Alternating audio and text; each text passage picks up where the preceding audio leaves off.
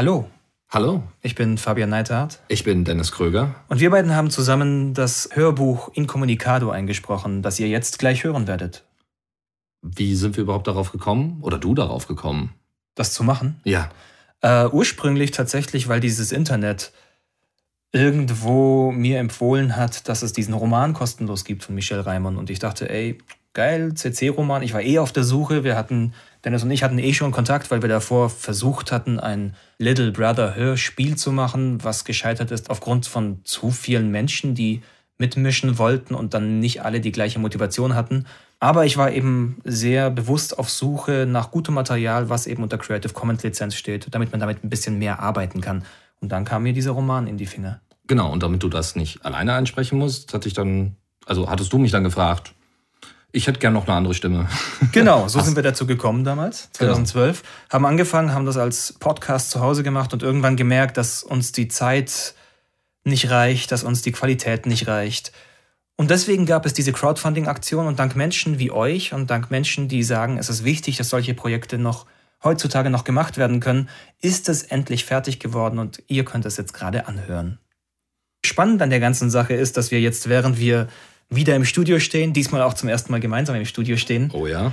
wieder bemerken, wie gut der Inhalt von Incommunicado ist. Dass neben dieser Geschichte von dem Ich-Erzähler und der Band, den Soundinistas, auch noch dieses ganze Wissen über das Copyright, über die Entstehung der Musikbranche, über Idole so schön vermittelt wird. Selbst Michael, unser Soundmensch, Sounddesigner, der jetzt gerade grinsend hinter der Scheibe sitzt, äh, sitzt immer wieder da und hört, was wir erzählen und ist so, oh echt, das ist da passiert. Und das ist schön, ihn so zu hören. Ja, und vor allem die Bezüge zu netzpolitischen Themen, Urheberrecht, so, solche sehr trockenen Sachen werden in dem Roman wunderbar aufgegriffen, teilweise nebenher einfach mal so wegerzählt.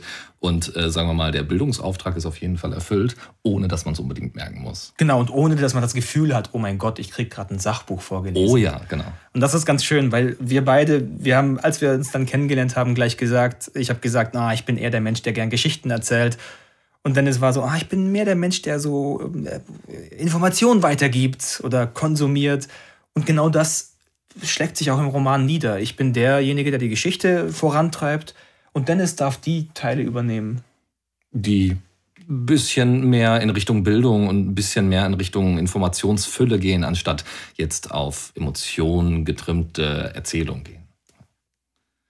Deshalb können wir nichts anderes sagen als vielen Dank. Vielen Dank an alle, die gespendet haben. Vielen Dank an alle, die das Projekt unterstützt haben. Vielen Dank an Michel Raimon, der das Buch unter Creative Commons Lizenz veröffentlicht hat, so dass wir überhaupt dieses Hörbuch hier machen konnten und uns auch noch dabei unterstützt hat, das umzusetzen.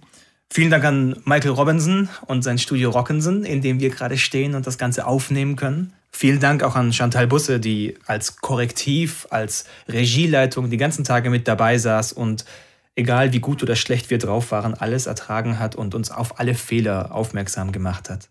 Und vielen Dank an die Deutsche Bahn, die mich überhaupt hier nach Stuttgart gebracht hat, um diese Aufnahmen machen zu können. Sogar fast pünktlich. Aber auch vielen Dank an dich. Schön, dass du da bist. Ja, vielen Dank, dass du mich überhaupt dazu eingeladen hast, das dabei mitzuwirken, weil ähm, es hat mir unfassbaren Spaß gemacht und ich hoffe, dass äh, Incommunicado eben durch ein Hörbuch nochmal viel mehr Leuten nicht nur im Ohr bleibt, sondern auch im Kopf. Auf jeden Fall.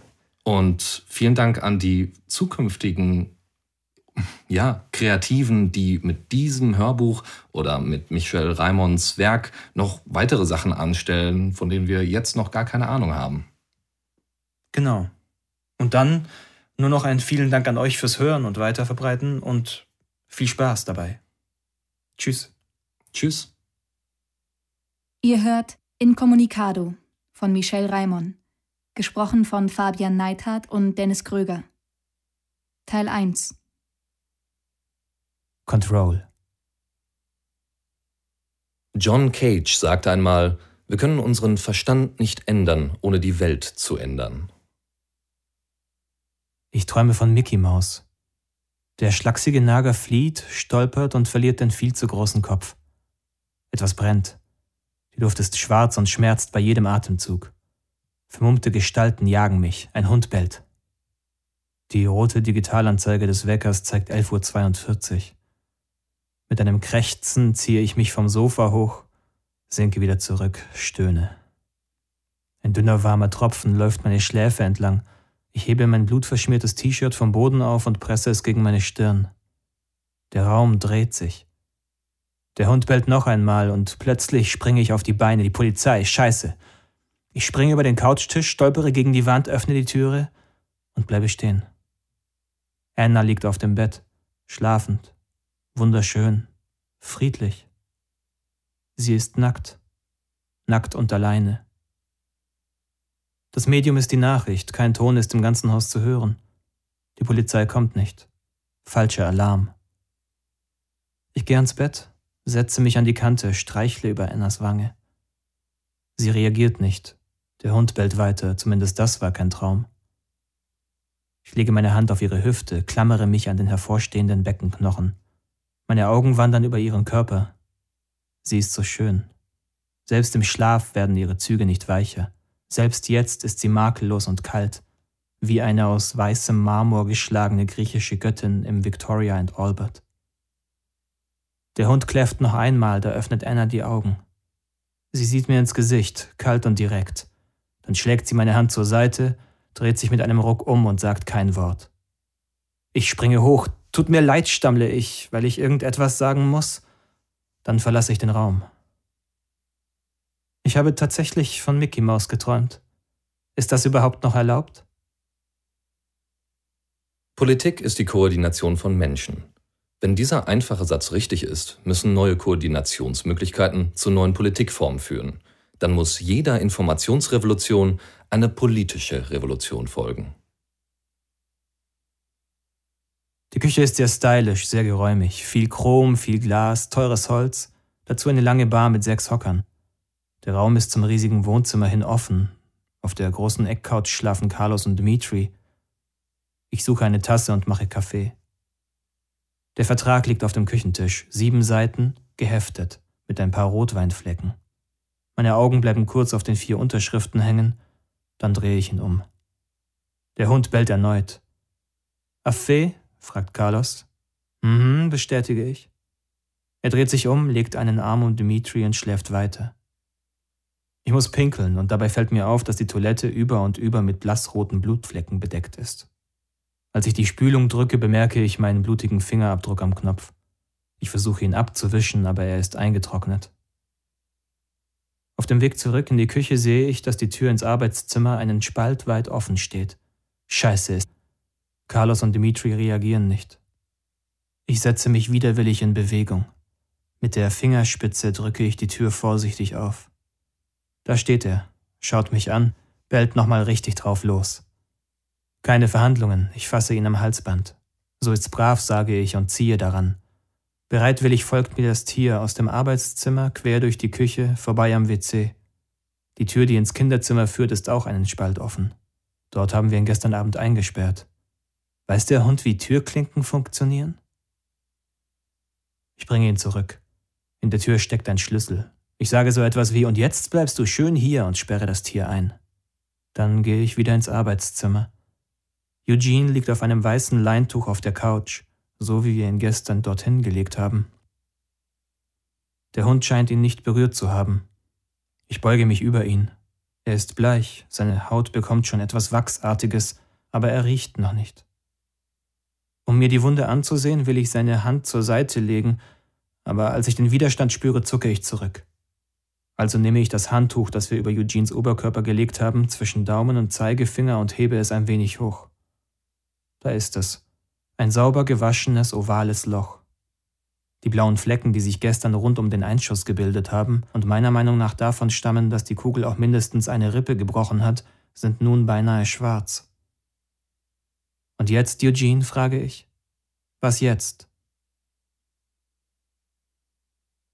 Glauben Sie mir eines. Sie wollen keine politisierte Jugend. Nicht, dass Kids nicht an Politik teilhaben sollten, aber sie sollten sie nicht anheizen mit so einem Thema. Es gibt viele von ihnen. Oft haben sie jede Menge Freizeit. En masse können sie dem Establishment ziemliche Schwierigkeiten bereiten.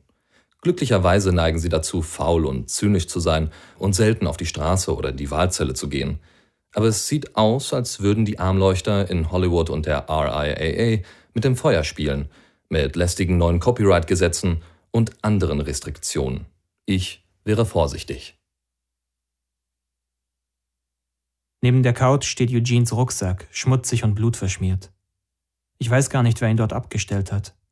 Darin finde ich das Notebook, das Netzteil, eine große Flasche Wasser, eine kleine Flasche Essig, eine Regenjacke, eine Schwimmbrille und eine dicke Mappe.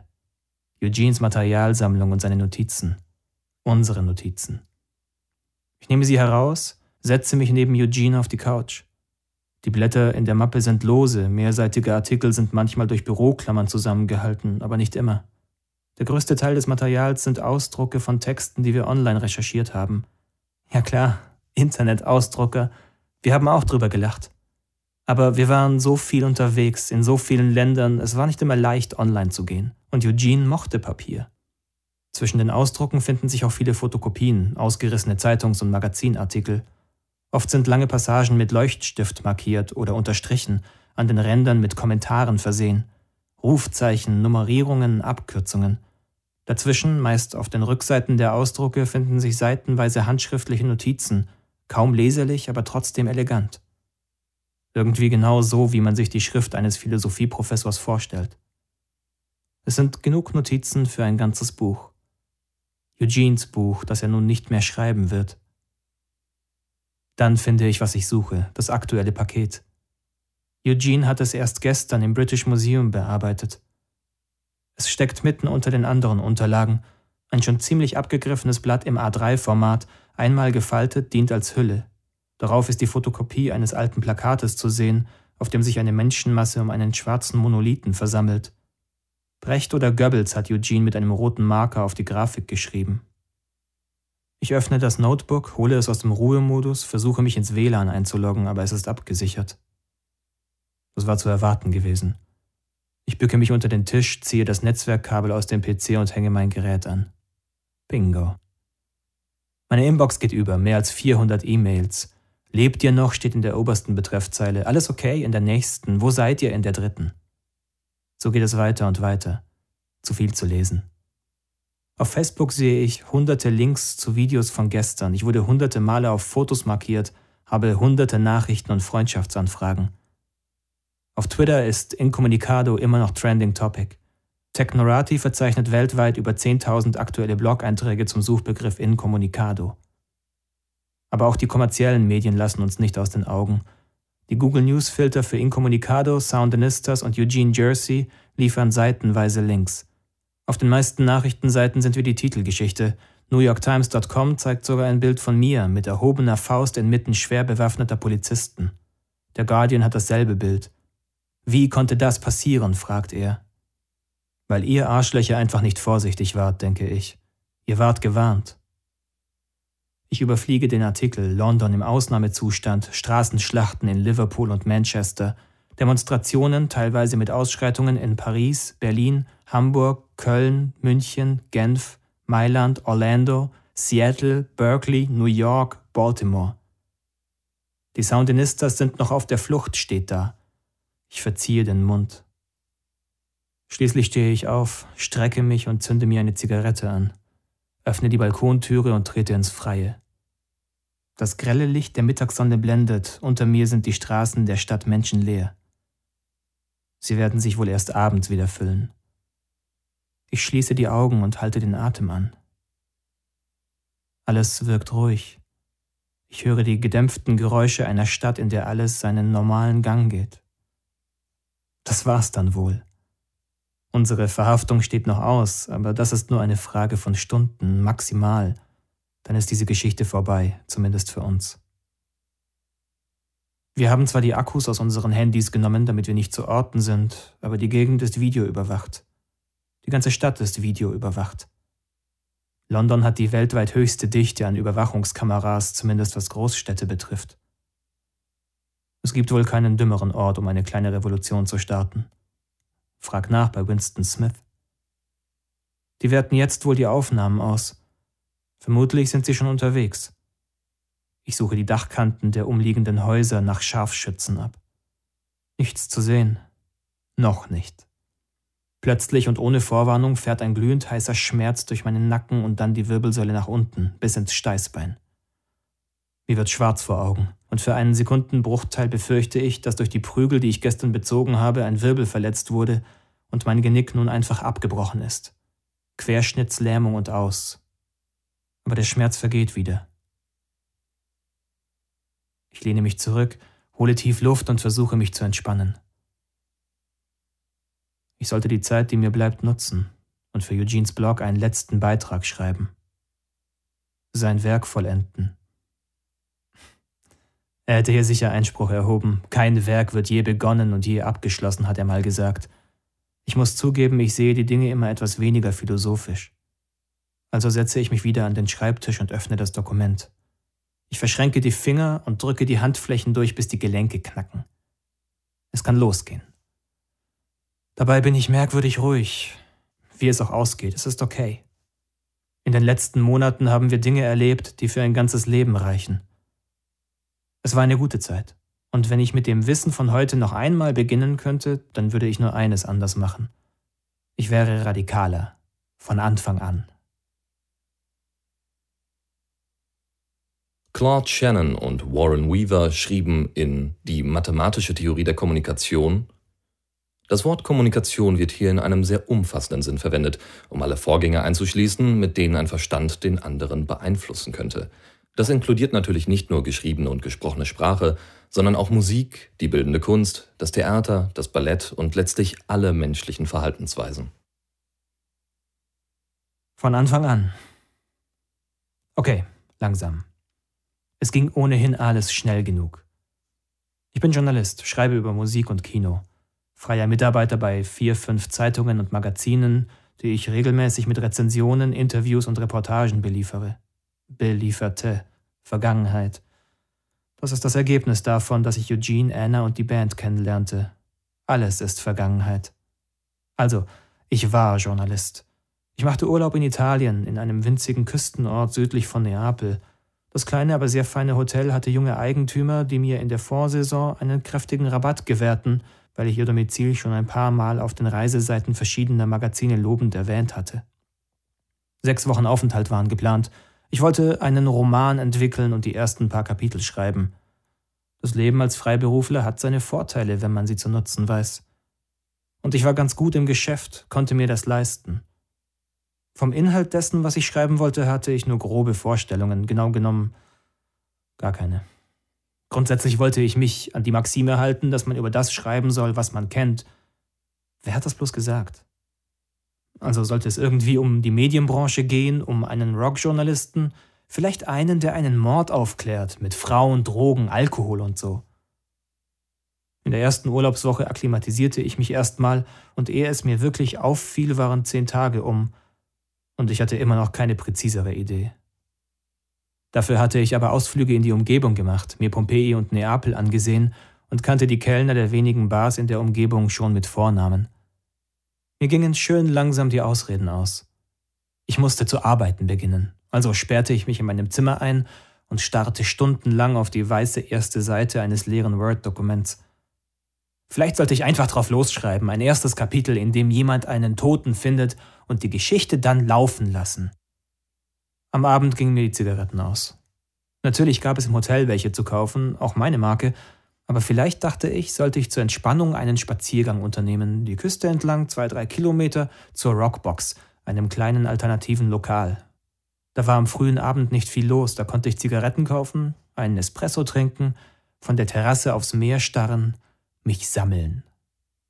Ich griff also meine Tasche, in der ich alles Lebensnotwendige aufbewahrte, Notizbuch, Laptop, Foto- und Videokamera, und machte mich auf den Weg. In der Rockbox war schon mehr los, als ich dachte. Großer Konzertabend, sagte die junge, hübsche Kellnerin.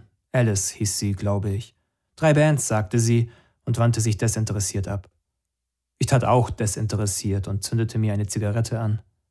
Da läutete mein Handy, es war jemand von der Promotion-Abteilung einer großen Plattenfirma.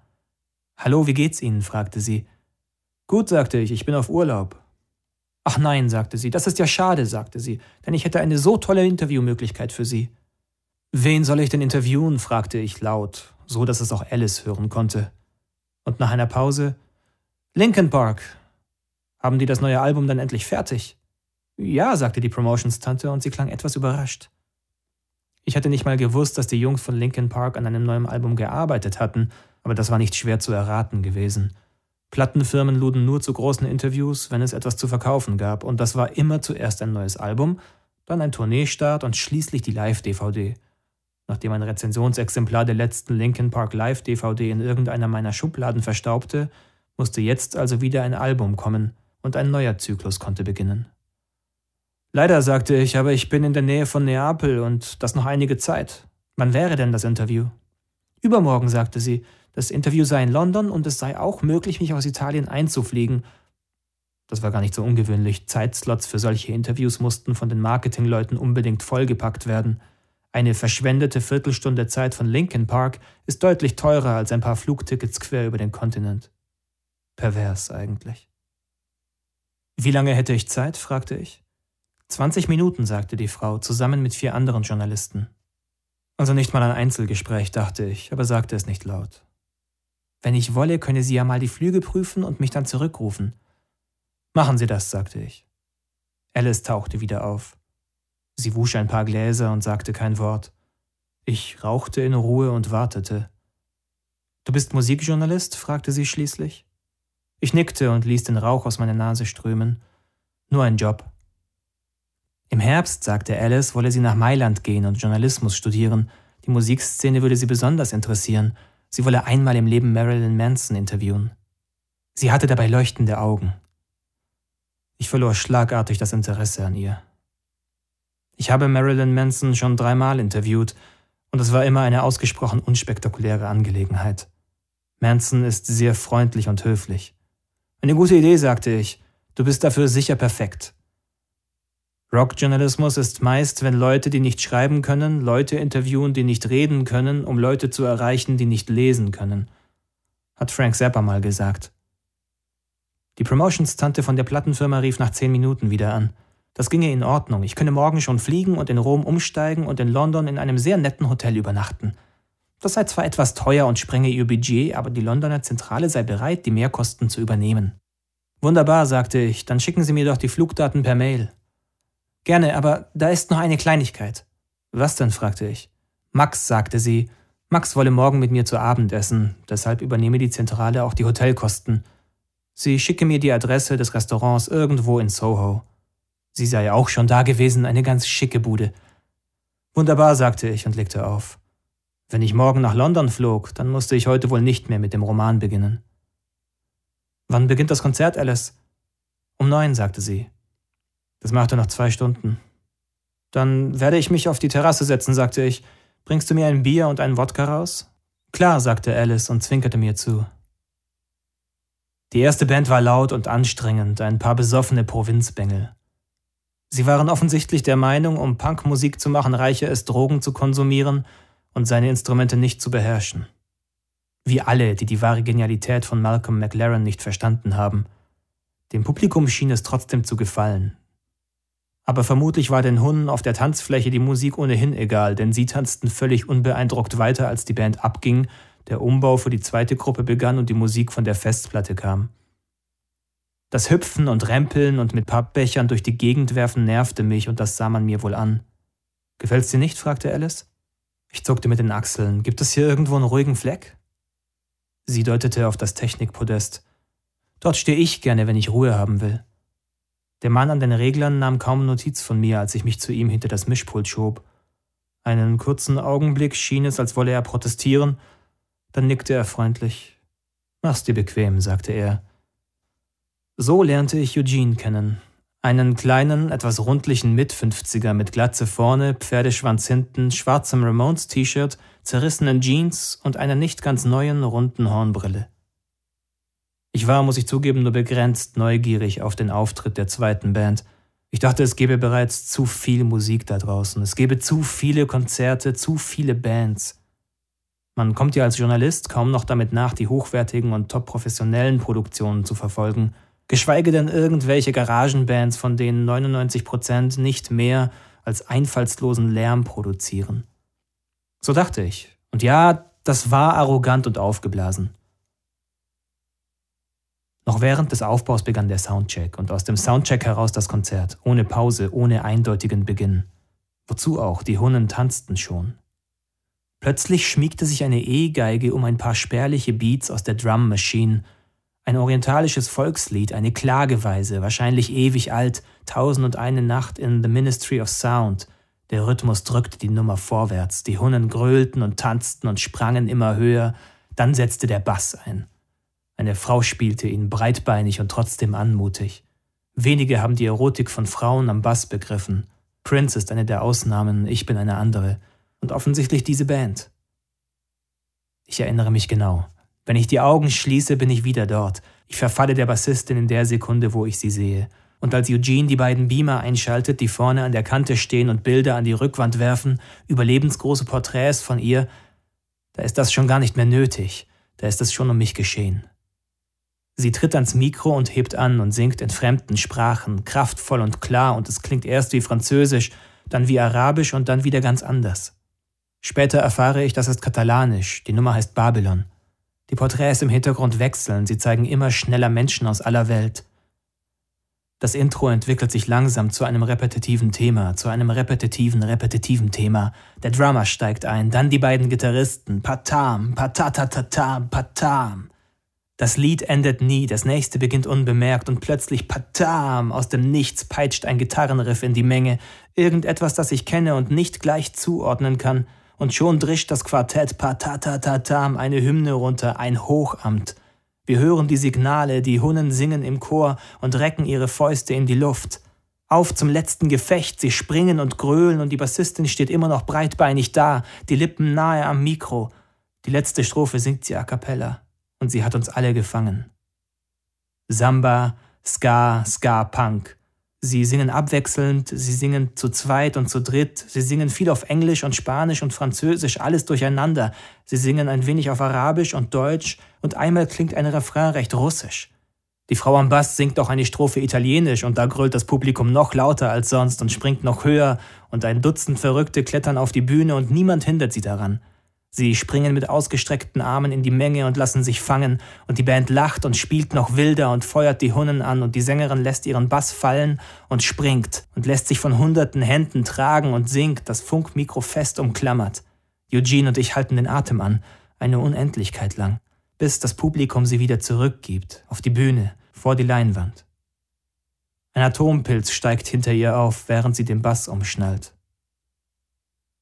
Eine Nummer klingt wie eine Kreuzung aus Chanson und Blues. Ich nehme meine Videokamera aus der Tasche und filme mit. Eine Nummer klingt wie eine Kreuzung aus Rockabilly und Ragga. Den Texten ist nicht leicht zu folgen, weil die Sprachen so schnell wechseln, aber ein paar Fetzen versteht man immer wieder und die Bilder aus dem Beamer helfen. Es geht um das Recht auf Rausch, um Arbeitslosigkeit, um muslimische Ghettos in europäischen Städten und Luxushotels an ägyptischen Stränden. Ich hätte nie verstanden, warum man Popmusik zum Sozialporno machen muss, aber auch das ist mir in diesem Moment keine Warnung. Meistens geht es ohnehin ganz banal um Liebe, Eifersucht, Verzweiflung und den ganzen Rest. Dazwischen eine Coverversion von Wild Boys, eine von Waiting for the Man, eine von The Mercy Seat, ganz verrückt. Patatatata. Flamenco, Rumba, Chardas, Roma-Musik, Punk. Manchmal langsam, meistens schnell. Eine Nummer klingt wie eine Kreuzung aus Charleston und Hard Rock. Das ist echt schräg, brutaler Crossover, keine halbe Sache. Ich mag das. Die Bassistin trägt eine Army-Hose und ein weißes Unterleibchen, zum Knoten gebunden über dem schwitzenden Bauch. Ich muss nach vorne. Ich muss fotografieren. Die Soundinistas singen über eine Party in Belgrad. Sie singen über Gewalt gegen Frauen und eine Modenschau in Paris. Ich kämpfe mich durch die Hunnen, remple und stoße und quetsche mich durch die Horde. Oft geht es um drei Dinge in einem Song, so als würde das alles zusammenhängen, als wären diese Dinge nur Facetten desselben Systems. Immer wieder geht es um Freiheit und Freude. Ich gelange in die erste Reihe, stütze meine Ellbogen auf die Bühne und nehme die Bassistin in den Sucher, zoome ganz nah heran. Patam! Sie singen von Sex, Freiheit und Anarchie. Sie singen wieder von Liebe. Plötzlich ein trauriges, einsames Saxophon, dann Stille. Die anderen Bandmitglieder gehen ab. Sie steht alleine auf der Bühne, verschwitzt, die Augen geschlossen, den Kopf gesenkt. Das Publikum schweigt, es ist ratlos. Ich werfe einen Blick zum Techniker, aber auch er hat die Augen geschlossen, den Kopf gesenkt, die Finger beider Hände verschränkt, fast als würde er beten. Nach einer Minute greift die Frau auf der Bühne langsam nach ihrem Mikrofon und sagt leise, das war für meine Mutter. Sie hat heute ihren zehnten Todestag. Wir werden dich nie vergessen, Mom. Sie wischt sich eine Träne aus dem Gesicht, dann geht sie langsam ab. Keine Zugaben. Die nächste Band ist dran. Ich drücke den Stopp-Button der Videokamera. Ich musste sie kennenlernen und fragte Alice, ob sie mich backstage bringen könne. Sie schüttelte den Kopf. Die machen unten am Strand ein Lagerfeuer, dort findest du sie. In welche Richtung? Sie überlegte. Ich bringe dich hin, sobald die dritte Band begonnen hat. 15 Minuten später waren wir unterwegs. Ein Interview, sehr gut. Die waren toll, nicht wahr? Suchen wir Eugene Jersey, quasselte sie, während ich hinter ihr durch den Sand lief. Wer ist das? Der Manager der Band, ein lustiger Kerl, du hast ihn am Technikpult kennengelernt. Ah, der, sagte ich. Wir liefen auf einen alten roten Londoner Stockbus zu, der am Rande der Zufahrtsstraße zum Strand parkte. Davor standen drei Leute, die sich laut lachend unterhielten. Einer davon war der Tontechniker. Über dem Ramones-T-Shirt trug er nun ein abgewetztes braunes Kordsacko. Das ist Eugene Jersey, der Manager, sagte Alice. Und das ist ein Journalist, der gerne ein Interview mit euch machen würde. Oh, ein Interview, rief einer der anderen Männer. Die Soundinistas auf dem Weg zum Weltruhm. Für welches Magazin? fragte Eugene. Verschiedene, sagte ich. Zum Beispiel, ich zählte drei Namen auf. Eugene nickte und lächelte, aber ich wusste nicht, was das bedeutete. Er lächelte scheinbar immer. Wenn er überrascht über diese großen Titel war, ließ er es sich nicht anmerken. Seine Freunde schon. Wow, sagte der eine, ihr werdet gerade entdeckt. Ich möchte aber die Sängerin interviewen, nicht den Manager, sagte ich. Klar, sagte er, schließlich hast du ja auch sie gefilmt und nicht mich. Ich bin mir heute ziemlich sicher, dass er wusste, dass ich das Interview niemals einem Magazin anbieten würde und einfach aus Lust und Laune mitspielte. Eugene war ein freundlicher Mensch. Ich muss dann mal zurück, sagte Alice. Komm mit, sagte Eugene zu mir. Wir spielen unsere Zugabe für die Fische und Krabben und wir grillen ein wenig. Anna hat noch nicht viele Interviews gegeben, schon gar nicht für so große Magazine. Sie wird sich freuen. Wein und Bier haben wir auch. Anna hieß sie also. Sie saß mit 20 oder 25 anderen um ein riesiges Lagerfeuer, eine Bongo zwischen den Beinen und begleitete einen der Gitarristen der Band, der gerade Waiting in Wayne sang. Eugene stellte uns kurz vor und ließ uns dann auch schon alleine. Hi, tolles Konzert, sagte ich. Origineller Spruch, sagte sie. Ist er dir selbst eingefallen? Ja, sagte ich. Sie lächelte und hielt mich offensichtlich für einen ganz netten, sympathischen Idioten. Gibst du mir ein kurzes Interview? fragte ich. Hey, willst du dich nicht vorstellen? rief der Gitarrist. Es klang nicht unfreundlich, aber irgendwie war ich mir da doch nicht so ganz sicher. Klar, mein Name ist. Namen spielen für uns keine Rolle, sagte er. Musik zählt. Musik. Musik? Ja, mein Freund, Musik. Stell dich mit einem Lied vor. Ich singe grässlich. Spielst du besser Gitarre? Ja, seufzte ich erleichtert. Gitarre spielen war nicht so schlimm. Für ein Lagerfeuer am Strand reichte es allemal. Der Typ machte eine schnelle Bewegung und hielt mir plötzlich sein Instrument unter die Nase. Dann spiel so laut, dass wir dich nicht singen hören, sagte er. Alle lachten. Mit welchem Lied stellt man sich in einer Runde vor, die man nicht kennt? Die Nummer, die ich angeblich am besten konnte, war immer schon John Lee Hookers Boom Boom oder Eric Burdens I Was Born to Live the Blues. Die Blicke aller waren auf mich gerichtet. Burden hat einmal eine absolut geniale Coverversion von Ring of Fire aufgenommen. Ich sah Anna an. Oh ja. Ich begann zu spielen, dann sang ich leise Love is a burning thing. Sie lachte hell auf, dann stimmte sie mit ein. And it makes a fiery ring. Bound by wild desire, I fell into a ring of fire. Spätestens an diesem Punkt, darauf kann man sich bei der Nummer verlassen, beginnt die Hälfte der Leute mitzusingen. Und diesmal war es nicht anders. I fell into a burning ring of fire. I went down, down, down, and the flames went higher. Ich entspannte mich, wurde mutiger, sang lauter, and it burns, burns, burns. Unsere Augen fanden sich. Ich zwinkerte ihr zu, The Ring of Fire. Sie zwinkerte zurück, The Ring of Fire. Zweite Strophe, Refrain, nochmal Refrain und dann ganz langsam und immer sachter The Ring of Fire, The Ring of Fire, The Ring of Fire. Am Ende sang ich wieder alleine und ganz leise, dann stoppte ich die Saiten. Sie klatschte und Eugene rief laut Bravo. Ich fragte, wollt ihr eine Zugabe? Sie zuckte mit den Achseln und grinste mich an, aber ein paar Leute riefen Nein und bloß nicht und Gnade.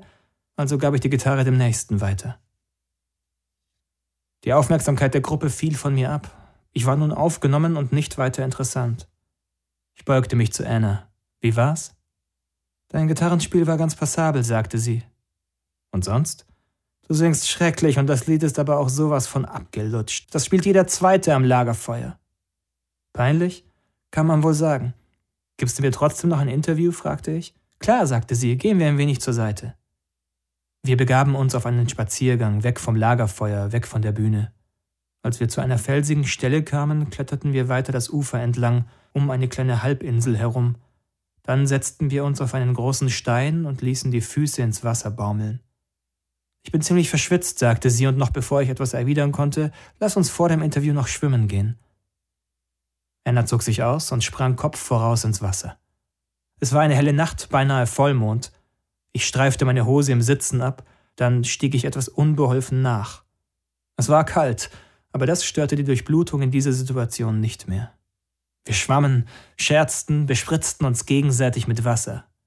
Dann steckte sie mir die Zunge in den Mund und umklammerte mich mit den Beinen.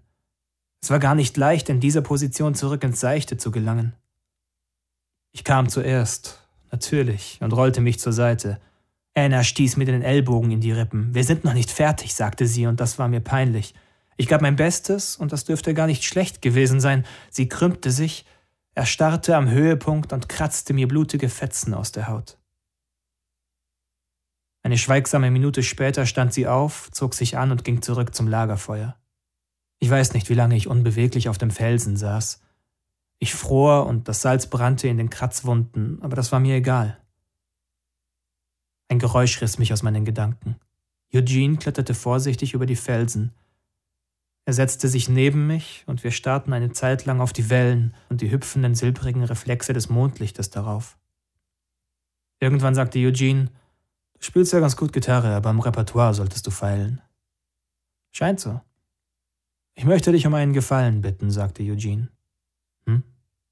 Könntest du mit allen Bandmitgliedern Interviews machen und einen kurzen Text über sie schreiben? Wir stellen gerade unsere Homepage fertig und könnten so etwas brauchen. Hm, sagte ich, ohne viel drüber nachzudenken. Wir haben nicht viel Geld, genau genommen haben wir dafür gar kein Geld. Das habe ich mir gedacht, das ist nicht das Problem, aber ich fliege morgen Abend nach London. Oh, schade. Sonst gern. Klar, Eugene holte eine Packung Marlboro aus seiner Hemdtasche, tippte gegen die Unterseite und steckte sich eine halb herausgerutschte Zigarette zwischen die Lippen. Er bot mir auch eine an. Danke, sagte ich, und als er mir Feuer gab, schämte ich mich ein wenig für meine Nacktheit. Vermutlich plapperte ich deswegen einfach drauf los. Eine schöne Nacht, um die Gedanken schweifen zu lassen. Und worüber denkst du nach? Ich würde gerne einen Roman schreiben. Worüber? Tja, das ist die Frage. Ich habe keine Ahnung. Etwas über die Medienbranche. Vielleicht einen Krimi, sagte ich, nahm einen Zug von der Zigarette und atmete ganz langsam wieder aus. Oder etwas ganz anderes. Dann lasse ich dich wohl besser in Ruhe nachdenken, sagte Eugene und stand auf. Fliegst du von Neapel aus? fragte er noch. Ja, wir fahren da morgen hin. Wir können dich zum Flughafen bringen. Ich würde Anna noch einmal sehen. Das wäre nett, sagte ich.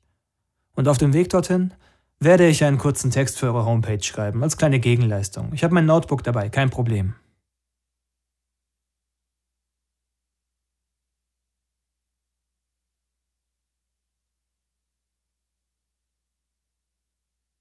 Was will denn der da? fragte einer der Gitarristen, als ich am Morgen beim Bus auftauchte. Es war der Schönling der Band. Irgendwie hat jede Band ihren Schönling. Ist das nicht interessant? Leute in den 20ern oder Anfang 30 glauben ja oft, dass diese Milchbubis ein Phänomen der Boygroup-Ära sind und rümpfen verächtlich die Nase. Aber damit liegen sie völlig falsch. Bono hat mal in einem Interview erzählt, dass Larry Mullen Jr. nur deswegen bei U2 aufgenommen worden war, weil er hübsch war. Bono, The Edge und Adam Clayton waren so hässlich wie die Nacht finster, also musste für die zukünftigen weiblichen Fans noch ein Schönling her. Dass der auch zufällig hochgradig talentierter Drummer war, hat der Band aber vermutlich auch nicht geschadet. Er fährt mit uns nach Neapel, sagte Eugene, der gerade aus dem Bus stieg. Er macht Interviews mit euch für die Website. Du kannst gleich das erste geben. Interessant, sagte der Typ desinteressiert. Schulterlange blonde Haare, braun gebrannt, sportlich, arrogant. Ich hatte mir meine schlechte Meinung von ihm schon beim Konzert gebildet, in der Sekunde, als ich ihn auf die Bühne kommen sah. Jetzt war ich überzeugt, mich nicht getäuscht zu haben. Eugene schüttelte mir die Hand. Das ist Chris, sagte er. Chris fährt die erste Teilstrecke heute. Normalerweise darf man mit Busfahrern ja nicht reden, aber wir machen heute eine Ausnahme. Du kannst dich hier in die erste Reihe setzen, sagte Eugene. Ah ja, danke. Ich musste eine Menge Müll von den Sitzen räumen, bevor ich Platz fand. Warum tust du dir das an? fragte ich mich. Es war frühmorgens, mir war kalt, ich war unausgeschlafen, der Bus stank nach einer Milliarde Zigaretten, ich hatte die Zähne nicht geputzt, es gab keinen Kaffee und dieser Chris nervte schon vor dem Interview. Ich beobachtete ihn und Eugene und einen der anderen Musiker dabei, wie sie noch ein paar Dinge in den Stockbus räumten. Ich wusste natürlich, warum ich mitfuhr. Anna. Von ihr war nichts zu sehen, sie schlief wohl. Zehn Minuten später ging es los. Chris brauchte drei oder vier Versuche, bis der Bus ansprang, dann rollten wir los. Weg vom Strand, zunächst über einen Feldweg hinauf zur Küstenstraße. Die anderen verkrochen sich irgendwo im oberen Stockwerk des Busses. Wir fuhren wortlos. 15 Minuten, 30, 45. Wolltest du nicht ein Interview machen? fragte Chris. Klar, sagte ich. Ich bin nur noch nicht fit, so früh am Morgen. Du weißt schon, aber fang mal an zu erzählen. Okay, ich heiße Chris, Chris Mess, das ist mein Künstlername. Verstehst du? Chris Mess, so wie Christmas. Ich bin 22, Single, Gitarrist und ich bin aus Schweden, Stockholm. Aber dort ist es mir viel zu kalt, deswegen bin ich vor zwei Jahren abgehauen. Ich bin nach Gran Canaria und habe dort einen Winter lang als Animateur gearbeitet. Dann bin ich aufs Festland rüber und wollte eigentlich per Autostopp zurück nach Schweden, aber weit bin ich dabei nicht gekommen. In Barcelona habe ich ein Konzert der Soundinistas gesehen, bin mit Eugene ins Reden gekommen. Tja, und jetzt bin ich hier. In gewisser Weise bin ich immer noch Animateur. Ich blickte aus dem Fenster, beobachtete die karge Vegetation und den grauen Himmel. Hallo? drängte der Typ. So ein super duper Arschloch, dachte ich und sagte dann, das reicht fürs Erste. Es werden ja nur ganz kurze Texte. Ich musste lächeln und freute mich auf das gepflegte Abendessen mit Max.